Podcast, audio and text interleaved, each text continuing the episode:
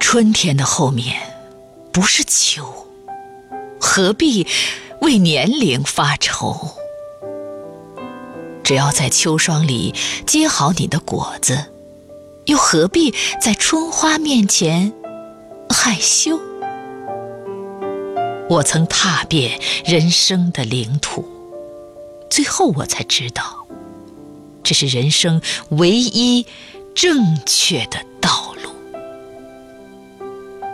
人民的事业与世长久，谁的生命与他结合，白发就上不了他的头。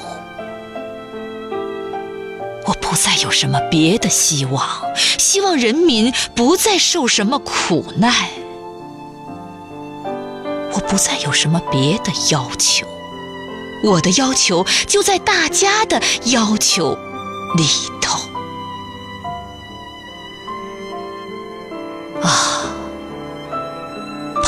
有，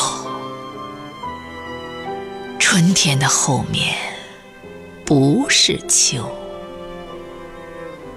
何必为年龄发愁？